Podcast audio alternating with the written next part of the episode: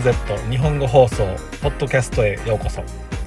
えー、今日は昨日2021年5月23日に放送されたメインコーナーのメルボルンの大学紹介のダイジェスト版をお送りしたいと思います、えー、こちらは、えー、我々 3ZZZ 学生メンバーのももちゃんが通っている RMIT 大学の様子について紹介していただきます。えこれからね留学を考えてる皆さん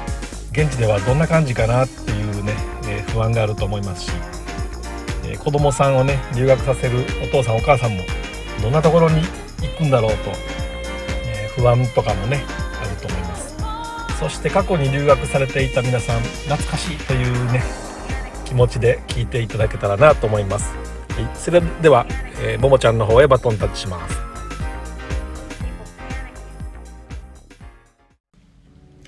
皆さんこんにちは。メインコーナー前半は私学生メンバーのももがお送りしていきたいと思います。えさて今回はですね、私たちがメルボルンで通っている大学についてお話ししていきます。えー、番組内でも何度か言ったことはあると思うんですが、えー、私は現在メルボルンシティ内にあるロイヤル・メルボルン・インスティテュート・オフ・テクノロジー通称 RMIT 大学に通っている現役大学生です。ごめんなさい自分の大学名を噛むってね。RMIT 大学というところに通っております。で結構この RMIT 大学って知らない方が多くて分かりやすく言うと、えっと、あのメルボルンセントラルの近くにあるこうなんか変な緑色の物体が乗ったこう建物だったりとか結構あの近代的なデザインの建物がこう並んでいる通りがあるんですけどあそこがあの RMIT のシティキャンパスだったんですね。まあでもちょっとメルボル、えっと、メルボルじゃないです。えっと、RMIT 大学を知らない皆さんのためにも軽く大学について紹介をしていきたいと思います。えー RMIT は1887年から130年以上の伝統を誇るオーストラリア国内を代表する国立大学の一つでして、まあ、いろんなコースがねあるんですけど特にエンジニアリング、えっと、日本語だと工学ですね。だったりあとデザインあとは建築などのコースがすごく有名で私も RMIT でデザインを勉強する学生の一人です。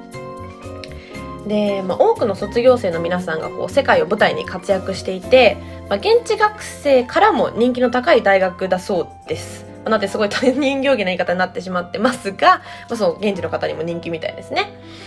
でこう卒業生の中にはあの有名なホラー映画「ソウ」や「ザ・コンジャリング」日本語のタイトルは「資料館」などこう数々のホラーやスリラーミステリー作品の監督を務めるジェームス・ワンさんもいらっしゃったりするんですよ。すごくないですか？あのハリウッドで活躍してる方ですよ。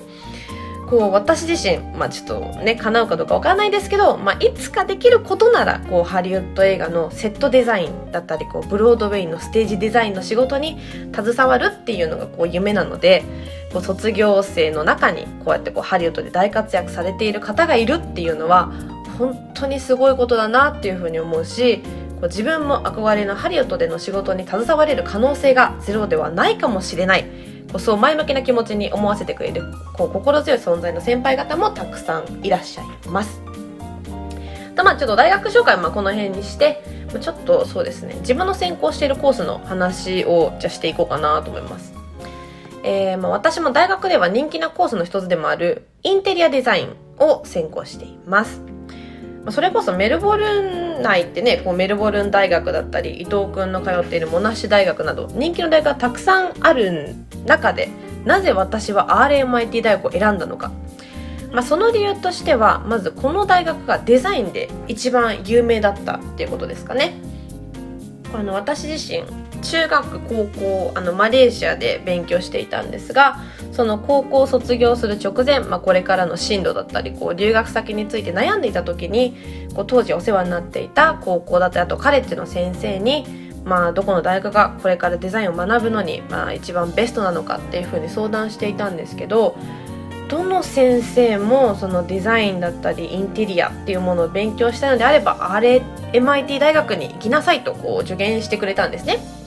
でまあ、もちろん自分でもいくつもこう大学を調べてこう留学エージェントの方もこう私に一番合ったコースみたいなのを探すのを手伝ってくれていたんですがそもそも RMIT 以外のメルボルンの大学ではインテリアデザインのコース自体存在しなかったりしたわけでなのでこう当時は RMIT 大学それからクイーンズランド州にあるクイーンズランド工科大学あとはシドニーにあるシドニー工科大学にもこうアプライしていたんですけど、まあ、最終的にやっぱり RMIT に通いたいっていう、まあ、この自分の気持ちに嘘をつきたくなかったっていうのもあるし、まあ、あとはまあ両親とも相談した結果こう世界一住みやすい街ランキングで1位を獲得していたメルボルンがねやっぱりこういろいろと安全面でもいいだろうということになり、まあ、今に至ります。で、まあ、ここからはこう実際に RMIT で勉強する学生の私から見た大学のいいところ悪いところっていうのをちょっと紹介していこうと思います。じゃあまずは悪,、まあ、悪いところって言うとちょっと響きが良くないんですけど、まあ、ちょっとショックだなとかここをなんとかしてほしいなっていうふうに思ったことだったりするとまず RMIT 日本人いなさすぎる問題これ本当 RMIT に入学してまず一番初めに思ったことそれは日本人が本当に少ないですよ、まあ、少ないっていうかもうほぼほぼいないに等しいかもしれないんですけどこう昨年亡くなってしまったんですが以前は RMIT にこのジャパンクラブっていうクラブがあって私もまあ、日本人の方と固まっていたわけではないんですけどやっぱりこうたまにね日本語で話せる友達がいたら嬉しいじゃないですか。まあそう思って、まあ、そのクラブに入ったわけなんですよ。でもいざ行ってみたらですね、まあ、ほとんどのメンバーが現地の日本アニメ好きな方だったりとか、まあ、日本の文化に興味がある学生さんばかりで日本人の学生さんはいなかったですね。ゼロでしたね私が入った時。うん。でまあたまにこういたとしても、まあ、ほとんどの方がこう交換留学生だったので、まあ、半年から1年で日本に帰国してしまう人ばかり。なのでこう私のようにあの正規でこう RMIT に入学したっていう方は本当に1人しか会ったことないです。この過去3年間で。なのでこうなんか他の大学の友達の話を聞くと結構日本人の学生さんも多いみたいなんですけどなぜかね RMIT は日本では人気がないのかもしれないですね。ちょっとわかんないんですけど。なのでまあまず日本人いなさすぎる問題が一つ。で続いてはちょっと奨学金問題ですね、まあ、これに関しては RMIT でデザイン系のコースを専攻している海外からの留学生限定のお話になってしまうんですが、まあ、そもそもあの海外の大学に通う上で一番大変なのってやっぱりこうバカ高い学費ですよね。でまあもちろん RMIT は生徒数も8万人を超えるほどのもう大きな大学なのでたくさんのこう奨学金があるわけなんですがいくら探してみてもデザインを専攻する学生の奨学金がほとんどないんですよ。特にインテリアを勉強している学生に関しては本当にないです。もう本当に嘘でしょっていうぐらいないんですよ。でまあこうあの結構定期的に RMIT のウェブサイトを見てこう新しいカテゴリーみたいなものが増えてないかなとチェックはしているんですけどやっぱりインテリアを学ぶ生徒は完全にちょっと見放されてる感が出ちゃってるんですよね。なのでちょっと今日は公共の電波を借りて私は声を大にして言いたい。本当に RMIT 大学さんもお願いしますからインテリアを学ぶ学生のことももうちょっと考えてください。そのインテリアデザインをね学ぶ留学生にもスカラシップどうかよろしくお願いします。ということでまああのちょっとまあ悪い面はこれぐらいにして逆にこんなところがいいよっていうポイントを挙げるとするならば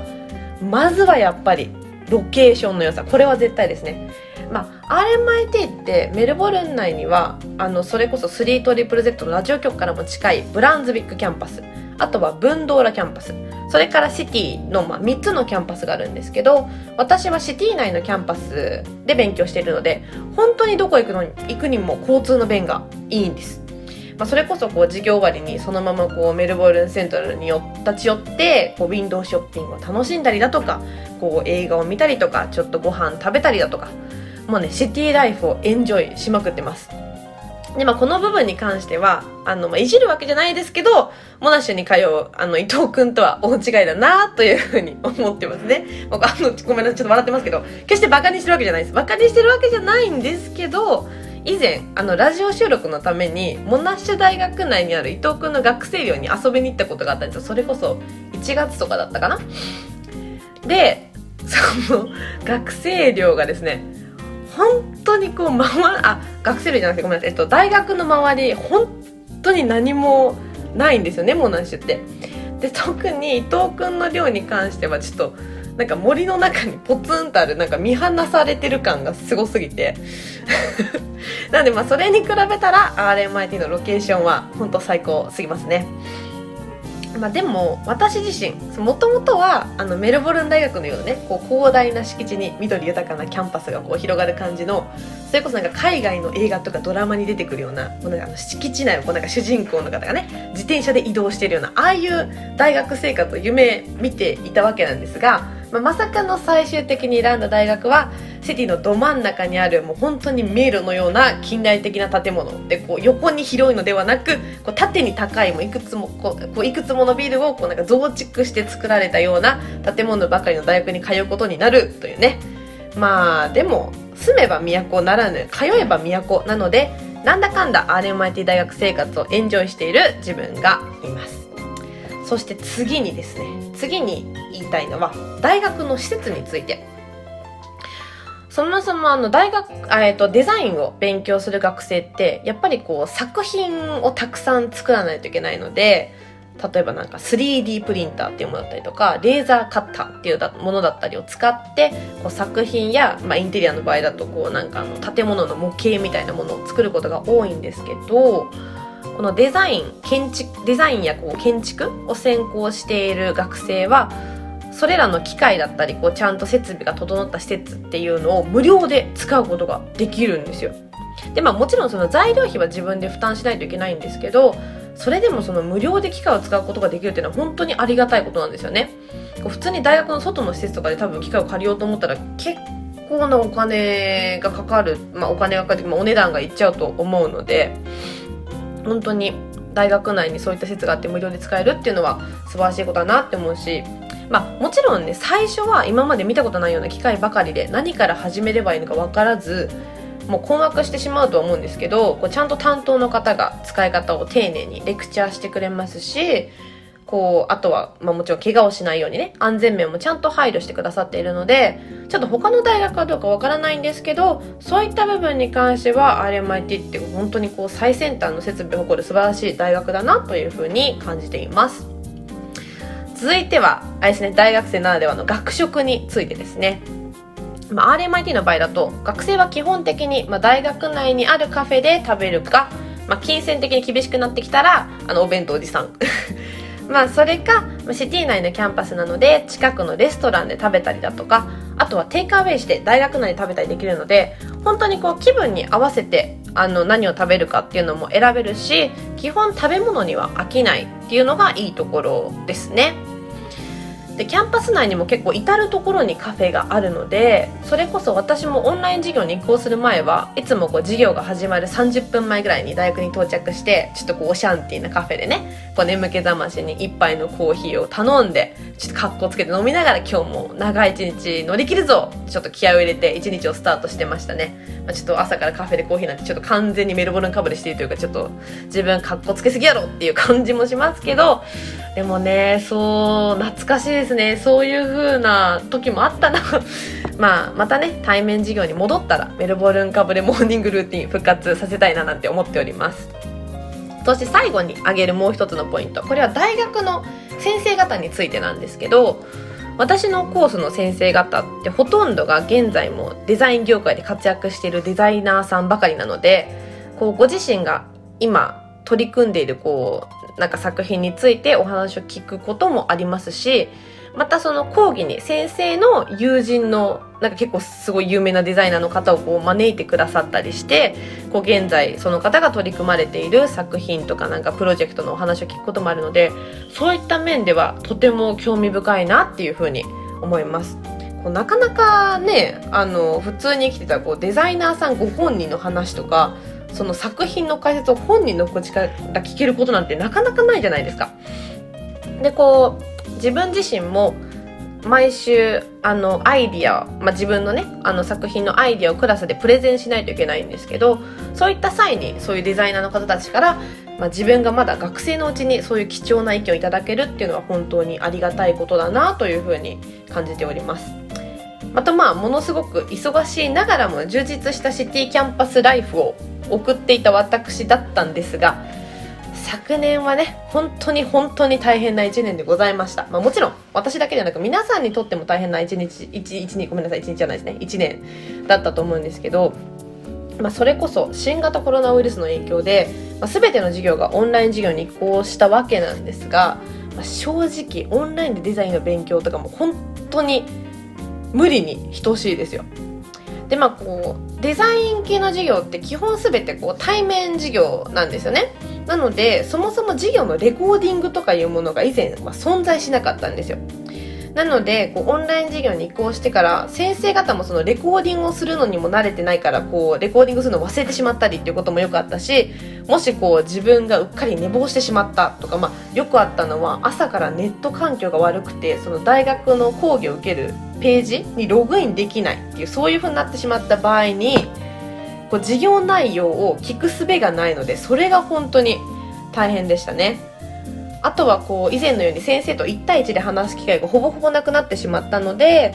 あの以前と比べてその先生からの個人的なフィードバックみたいなのがもらえない。あとはこうキャンパス自体が閉鎖されてしまったのでこう作品を作るのに使いたい、まあ、機械あのさっき言った 3D プリンターとかっていうものだったり、まあ、その大学の施設へのアクセスがなくなってしまったのでその影響によりも根本的な作品自体のアイディアをその機械を使わなくても家で作れるようなものっていう風に変えなくなってあ変えないといけなくなってしまったりしたのも大変でありましたけど、まあ、一番大変だったのは、まあ、ある授業でエキシビジョンスペースっていうものをデザインしてこう実際にその空間を作らなければいけないっていうのがあったんですよ。なのでまあ本来ならばどこかの場所を借りてその自分があの作ったまあ作ったでまああのデザインした空間をその最終的には先生方だったりこうデザイナーの皆さんを招待して実際に作り出した空間を見てもらってこう感じも感じてもらってっていうはずだったんですがまあねコロナの状況まあコロナというか、まあ、昨年のあの状況では場所も借りられないし会場設定すらできなかったのでこう自分が考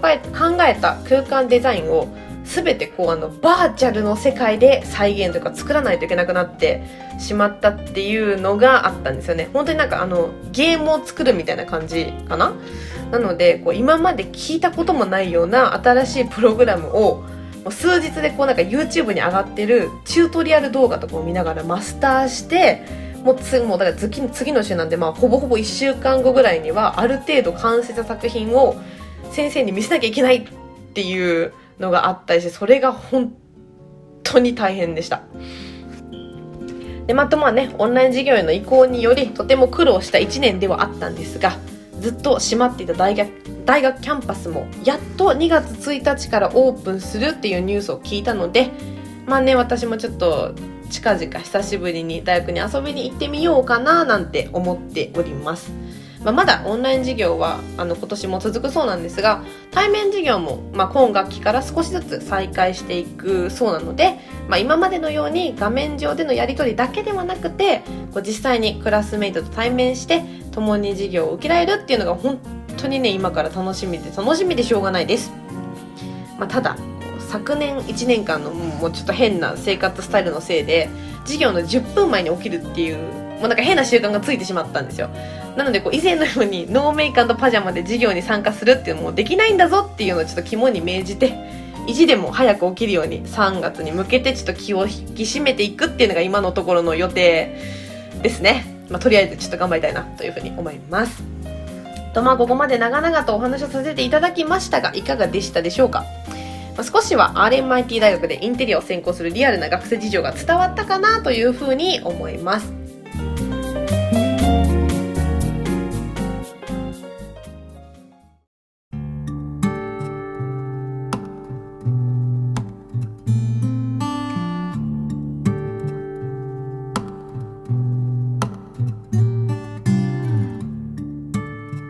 ももちゃんの大学レポートいかがだったでしょうか、